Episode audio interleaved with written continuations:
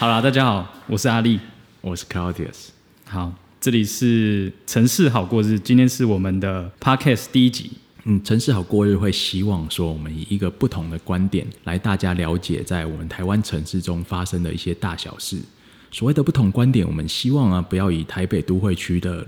这个想法或是思思维出发，我们会以比较南台湾的观点来带领大家来看一些城市发展相关的，不管是政策也好，不管是新闻也好，来大家了解一下生活中发生的许多事情，它背后的意义。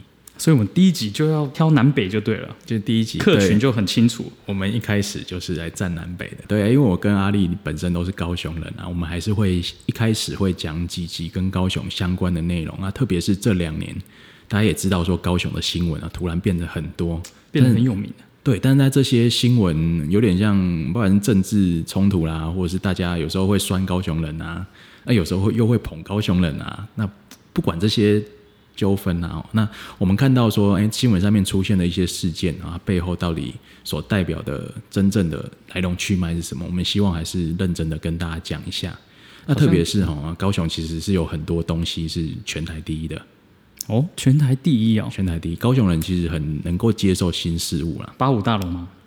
当初哎，八五大楼应该是当初最高的吧？对，当初一九九八年盖好的时候是全台第一高楼。哎，大家知道高雄有全台湾最早的。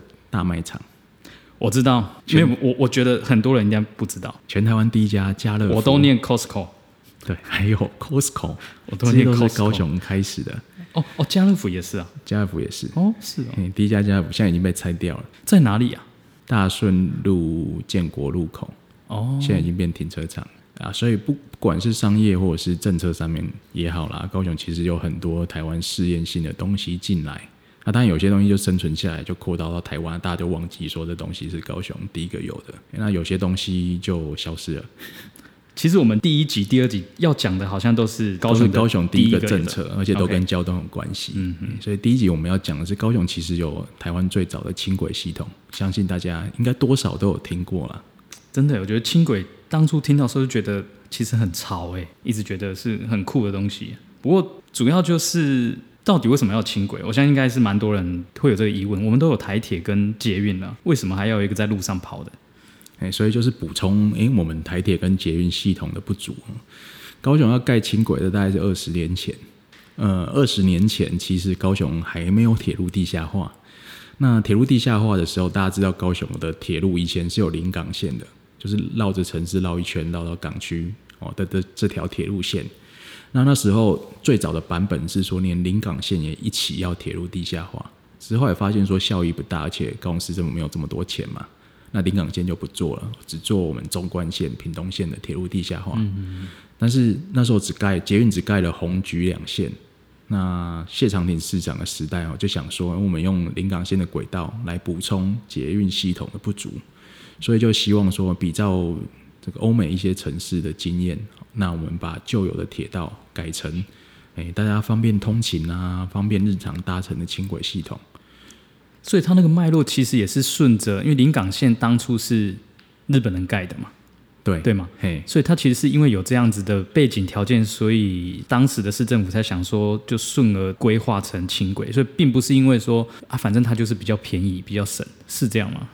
一个当然也是比较便宜、比较省啊。啊，毕竟说当时盖了红橘两线哦，其实高雄市政府也没有多少钱，那中央也不核定第三条、第四条线的经费啊，所以要赶快来补足这个红橘两线可能运量不足。后来盖出来真的是运量不足，因为没有形成路网嘛，所以当时就想说，我们比较快的盖出第三条。这个捷运系统来，就以轻轨的形式，所以在那个时候，其实台湾人比现在还更不知道轻轨是什么啊，就会想说铁路地下化了，为什么火车还是在平面跑？哎，所以那时候的市政府也是花了一些力气来说服市民，甚至把实体的列车借到台湾，在中央公园实际上铺轨道让大家试乘，因为当时这个承包红橘两线的机电商是德国西门子公司，所以高雄市政府那时候就商请。跟西门子讨论说，你们现在有手上可以借我们的轻轨列车吗？所以他们就把一列本来要运去墨尔本的列车，先借给高雄，好像三个月吧，先给大家试，大家看看。啊，市民反应那时候是不错了，嗯嗯，那所以大家也觉得说，哎，这个轻轨哈，真的跟我们传统的铁路不一样，嗯，它可以借在这个公车跟捷运之间，带给我们的通勤另外一个选择。轻轨的不论是搭乘感受，或是它在城市的那个视觉感受，其实是真的很不一样的。就你就看车子在那边跑来跑去，然后其实它速度又没有很快嘛，大家一想到轻轨就觉得，那它其实就是观光客在搭的。克劳迪，你怎么看？你要这样讲的话，其实公车速度更慢了，但是它不会。觉得公车是观光客在在搭的嘛？对，那可能跟一开始第一条轻轨的路线选择其实有也是有一些关系啦。啊。毕竟现在轻轨一街经过的路线比较多是以观光区为主，它还没有深入到人口密度比较高或是纯粹住宅区、住宅混合区这些地方。嗯，那但是其实不管世界上什么地方，轻轨主要还是通勤的主力啦。啊，不会说这是观光用的运具。那在载客量啊，在速度上面，其实轻轨大概就是介于公车跟捷运中间。嗯，它可能比 BRT 的运量哦，速度都在稍微提升一点的运具。所以这就是其实我们多一个选择啦。我们用不同的系统组合来使我们城市的大众运输系统更绵密。哎，那讲到轻轨，就我们好像都有听过那个路权。有人都会讲什么 A、B、C 路权，Claudius，你这边可以大概跟我们解释一下，因为反正我们这个城市好过走的就是一个专业知识，我不一定都懂，但我只要会问你就好。嗯，那我们提到路权，我们想说传统封闭的铁路哈，这种就叫 A 型路权，它就是全封闭，所有的其他的东西都不可以跑进来。高铁也是吗？高铁也是，台铁也是。哦，不管你是平面，不管你是走地下或高架，其实它只要是全封闭，哦，有完全优先的路权，就叫 A 型路权。嗯，那所谓的 B 型路权呢，是大部分都优先，那有一些交叉路口例外。那交叉路口是说，对，比如说我们也是平面，对，但是轻轨在通过交叉路口的时候，它是有优先通行权。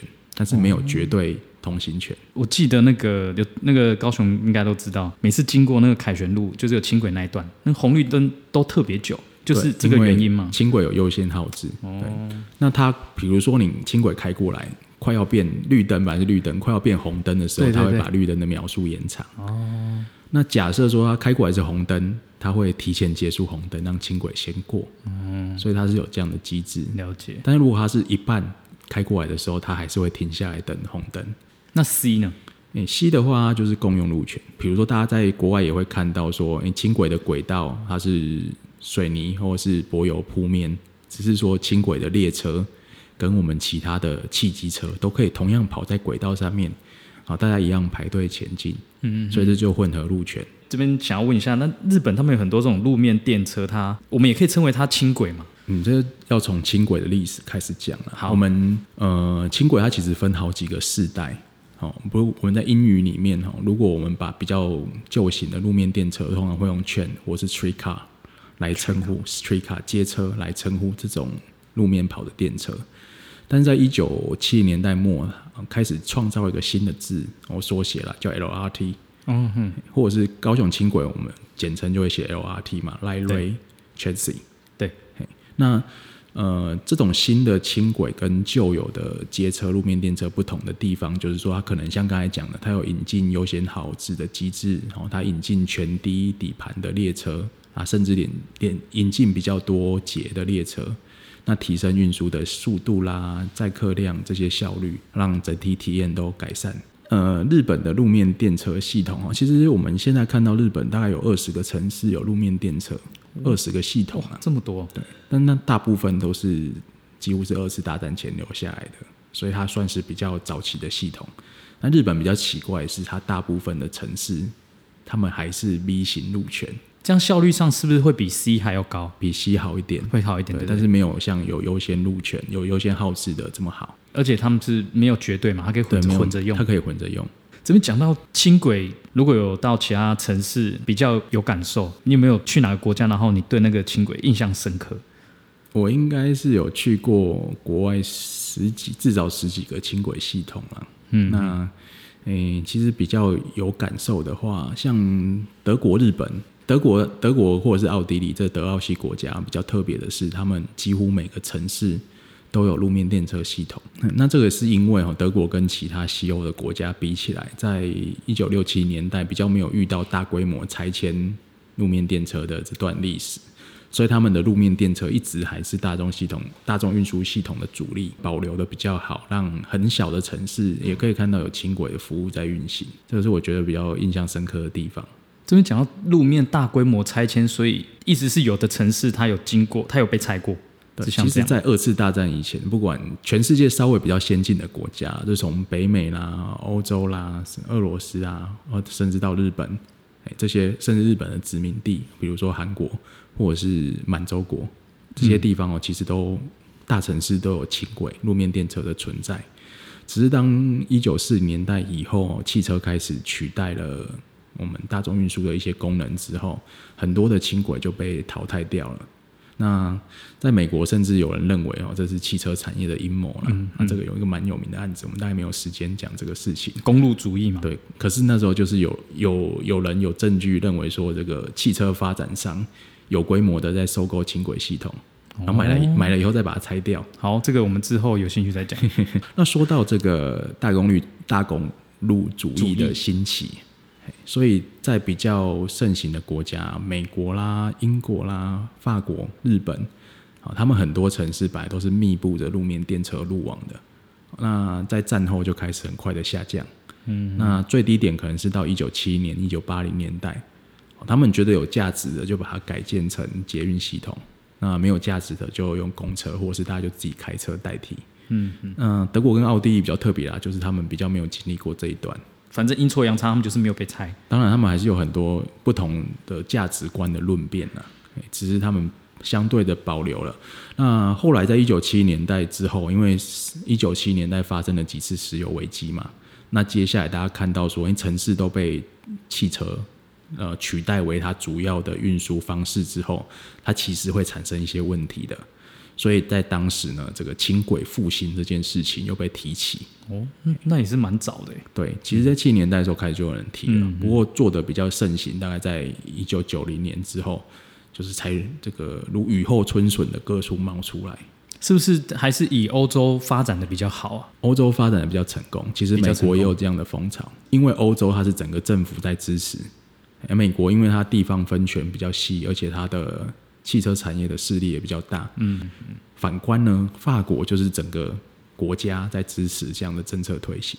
有法国城市要分享吗？力哥应该有去过法国比较有名的轻轨系统吧？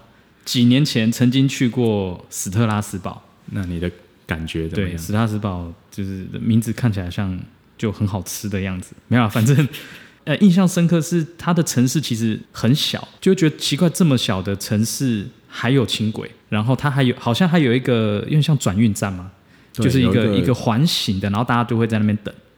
铁人广场站啊，那一站有好几条轻轨线，对对，坐那边交错，然后下面有停车场嘛，印象。对对对对对对，想起来想起来，对，就是并不会觉得呃很老，然后轻轨是很新的东西，就不可以在这边推。总之就会觉得那种感觉其实是蛮蛮先进的。对，阿丽你说史特拉斯堡的轻轨是新的东西。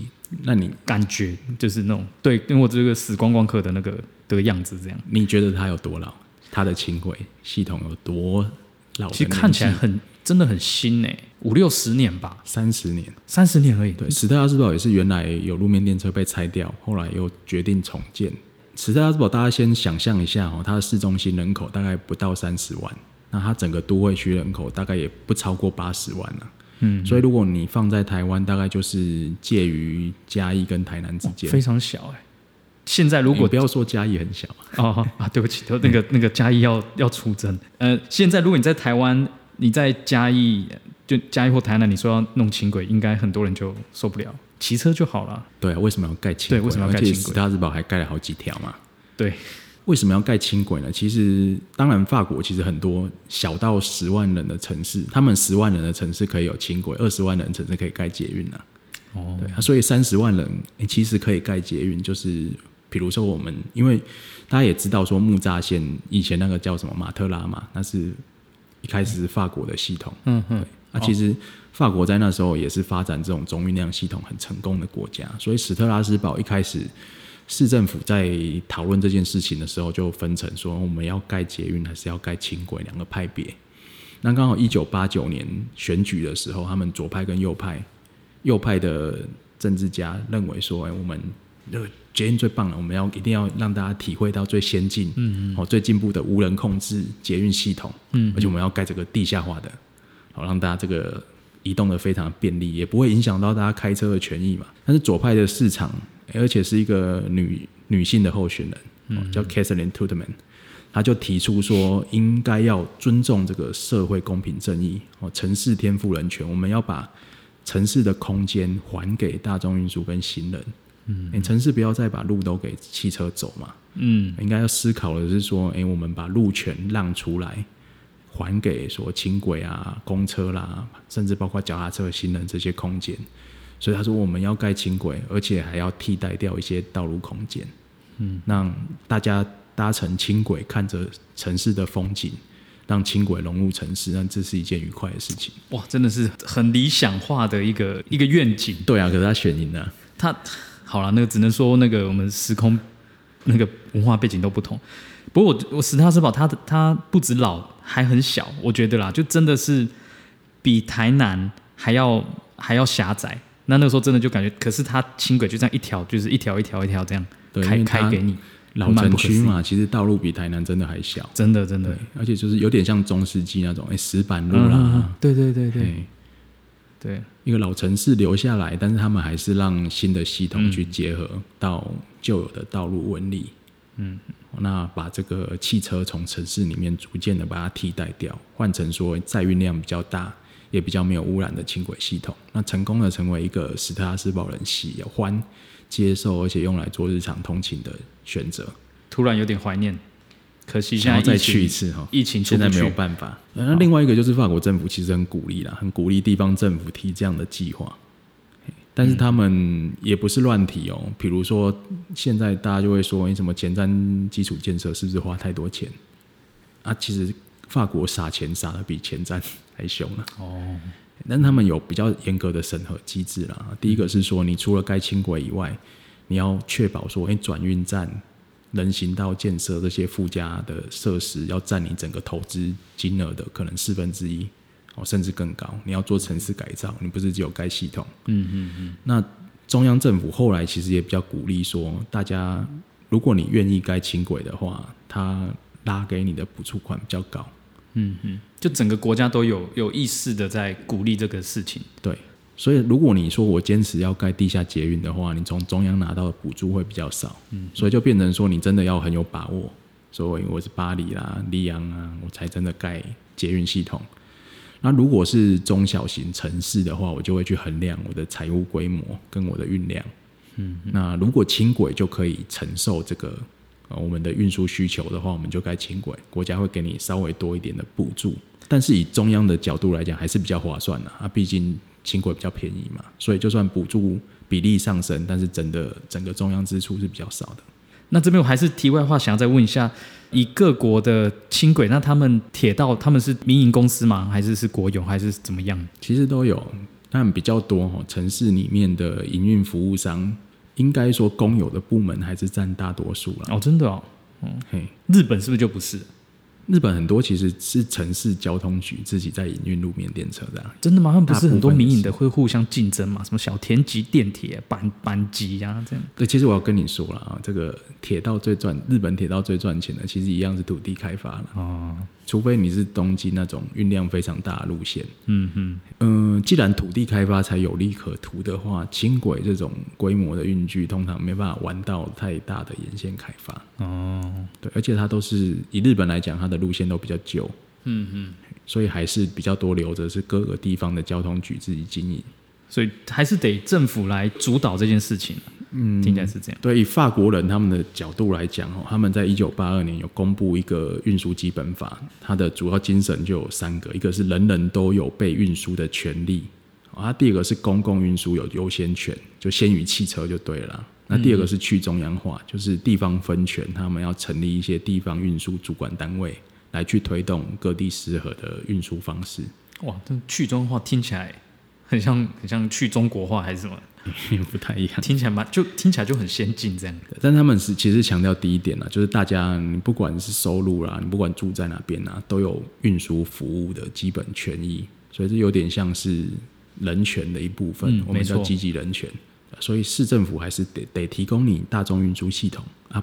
如果你人很少的话，当然就是公车嘛。这个也跟他们的国家对社会福利的态度不太一样啊，对吧？还是在这个意识底下，他们才会这样子提。好像在我们这边就比较不会有这种觉得人人什么平等，大家都享有。法国大革命的格言不就是自由、平等、博爱嘛？平等总总觉得还是里面就是他们好像还是很遥远了。基本宪政思想的一环。不过这边只是要说啦哦，啊，地方政府它不管。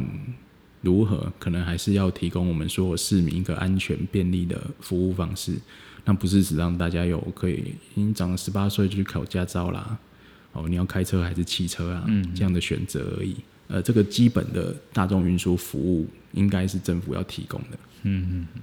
要讲高雄了吗？终于讲了一波国外的，现在我们绕回高雄。高雄轻轨，因为我们那个嘛才刚经历了一年多空窗期嘛。哎，高雄轻轨好像的确是经历了一段空窗期。空窗期，对。那现在怎么办？现在轻轨到底有没有要继续弄呢？因为前任市长在二零一八年十二月二十五号就职的那天，就宣布要停建二阶轻轨的部分路线。他为为什么为什么要停建呢？因为那段有人抗议啊，简单说是这样子。那他其实蛮照顾市民的，对，蛮照顾他的庄脚们。好，那现在呢？空空窗之后，其实那时候说的当然很理想啊，说要尊重市民的意愿。但是后来二零一九年，市政府先办了五场公听会啊，最大多数是支持原案续建。对对，那其实更早的民调，最大多数也是支持轻轨。那二零一九年市府办完公听会之后，那接着是他们把这个意见带回去，来开一个专家讨论会议，开了十几场。那结果做出来最好结论也是应该要继续续续建平面轻轨。嗯，也是蛮他们真的有讨论的哦，因为毕竟是专家学者嘛。那其实市政府或者是他们比较亲亲市政府执政党的这些地方议员，就放很多风声出来啊，什么我要改线呐。嗯，我要盖地下捷运啊，对，那他们的空想后来都证明不可行，对，所以从专业的角度来看，啊，最后大家还是不管是市民的意见，不管是专业的意见，然后选择了说我们希望现有的轻轨系统在大家会忧虑的一些事情上面做一些修正，那我们还是走原来的大顺路跟美术馆路，那把这样的路线早日完成来服务市民，嗯嗯，那不然原定其实二零一九年底轻轨应该要全线通车了。对啊，其实常常路过之后都工程好像好像也有在盖。呃，临港线的部分还是有在盖，因为那哈马星在在过去对的那个到西十四到十七站那边还是有在盖。嗯嗯，那甚至延伸到美术馆，那东东半边的部分延伸到这个凯旋公园的路段还是持续的在新建中。你觉得他们还会再开公听会吗？嗯，前市长下台之前是说还要再开公听会了。那实际上我们了解以后，其实应该是说明会，因为其实民意跟专家意见已经有了。我们现在是要实际的去解决一些地方哦担心的问题，而且在专家的建议里面有提出这个大顺路造街的计划。嗯，那意思是说呢，我们盖这个轻轨是希望说，不管是通勤的需求，甚至是沿线的商业发展、停车需求，我们都希望把它解决。我们让整个大顺路在引入轻轨之后呢，可以带来更多的人潮，那整个大顺路的移动也会更便利。因为大家其实要有概念，轻轨进来吼，其实不会让交通不会让大家开车、骑车变得更慢。它如果在有一定的人转移成搭乘轻轨的模式之上，它会让路面交通变得更便利、更快速。对。对，这是国外沿实地上去已经盖好轻轨的经验是这样子，嗯，所以你要确保的其实是有足够的人有动机有诱因来转而搭乘轻轨，所以其实适当的推广蛮重要的，不管是你在票价啦，或者是你在转乘的配套上面都非常重要。嗯，不过我觉我觉得以台湾人的使用对轻轨观感，我觉得目前还是被定性在一开始的那一段观光的感觉。对，一开始盖盖出来这段。对，但我们又期待，我们又期待哦，我们出国然后看到其他国家城市轻轨，我们又很羡慕那样，但自己城市要盖的时候又很不放心那些专家学者，而且它其实是蛮应该是很专业的的领域吧，但好像变成。每个人都可以用他自己的背景，然后觉得轻轨在大顺路啊，你就一定会塞。大家都是骑车，每天塞，所以他就直觉觉得你轻轨开下去一定塞，所以就变成是大家都没有在科学化讨论，因为大家也不是专家，也不知道怎么讨论。嗯，其实高雄轻轨当然新建前有做过很多评估啦，啊，这边就说一个数字，大概只要有百分之六以上的人从原来的骑车开车的习惯转移到搭乘轻轨，那整个大顺路的交通至少不会比现在更差。哦，只要六趴就好那我们的目标当然不是六趴、我们希望说，如果是以国外的系统经验的话，可以到十五趴以上。嗯，但是你说高雄是不是可以这样？可能没有那么容易啦。嗯嗯但是如果你不是那些有转移的族群，那你以自己的经验就来否定说，哎、我没有用到啊，那整个就就一定是挡到我的路啊。嗯嗯，那这样可能就我觉得不是一个非常平衡，或者是真的考虑到各方面的想法。是啊，我觉得城市规划还是蛮专业的，大家可以一起跟着这个城市做改变。对啊，不过因为人人人都蛮害怕改变的，摩托车骑得好好，甚至你刚讲到十八岁考驾照，就台湾应该每个人人均的摩托车好像不是一人一台，高雄是零点零点九，零点九，实际上去算摩托车的数量，零点九已经很可怕了，因为你还有汽车啊，对，你加上去是真的会破亿，所以高雄很多家庭应该是不止一台机车，相信大家也是有经验。那个时候真的觉得轻轨好像一度要死掉了，会不会这一辈子就只有那一条，然后以后那一条会不会搞不好也没了？那现在看起来是可以，其实六月六号以后，有很多正面的消息 传回来了，就是捷运局他们其实已经积极的在把以前动作比较慢这部分补起来。嗯，那他们收集一些居民的意见，好还有一些工程上面测试的结果，这些都会呈给新市长看呐，给他做最后的定夺。但是整体的大方向是不是会朝这个方向继续下去，可能还是要看八月十五号补选的结果而定。那如果新市长是对于大众运输比较有概念、比较有理想，呃，也愿意支持高雄的交通持续的发展的话，那我们还是对轻轨的未来是乐观启程。嗯嗯那这边都讲到补选，不同的政党对轻轨他们本身的态度，就大家应该都蛮清楚。我们这边再帮大家复习一下好了。对，那长期来讲啊，以高雄的政治环境来讲，因为中国国民党是在高雄在也比较久，那他们对于大众运输，包括说捷运的发展，呃，呈现一个比较负面的看法。那原因有很多啦，我们可能不深入，但是举一些例子来讲，高雄市前副市长叶匡时就觉得说，哎高雄不应该盖红橘两线的捷运。对，对，那在选战的时候呢，高雄前市长韩国瑜也是承诺说，他当选马上停建轻轨，而且他是说到做到。嗯，他非常少数说到做到的证件就是停真的耶建轻轨。其实就是蛮了不起，还是大家想想看，对他还有什么做到做到嘛？所以这点已经蛮不简单的啦。嘿，所以整体来讲，以前高雄国民党籍的市议员还有各式各样异想天开的意见呢、比如说大顺路的轻轨改成地下化。嗯，那同党的议员有些说，这个黄线哦，前瞻计划花花太多钱，应该取消黄线，改成十条轻轨。哦，十条，过了一年以后，同党的另外一个女议员，哦，又说这个大顺路的轻轨太扰民了，我们要把它改成地下化。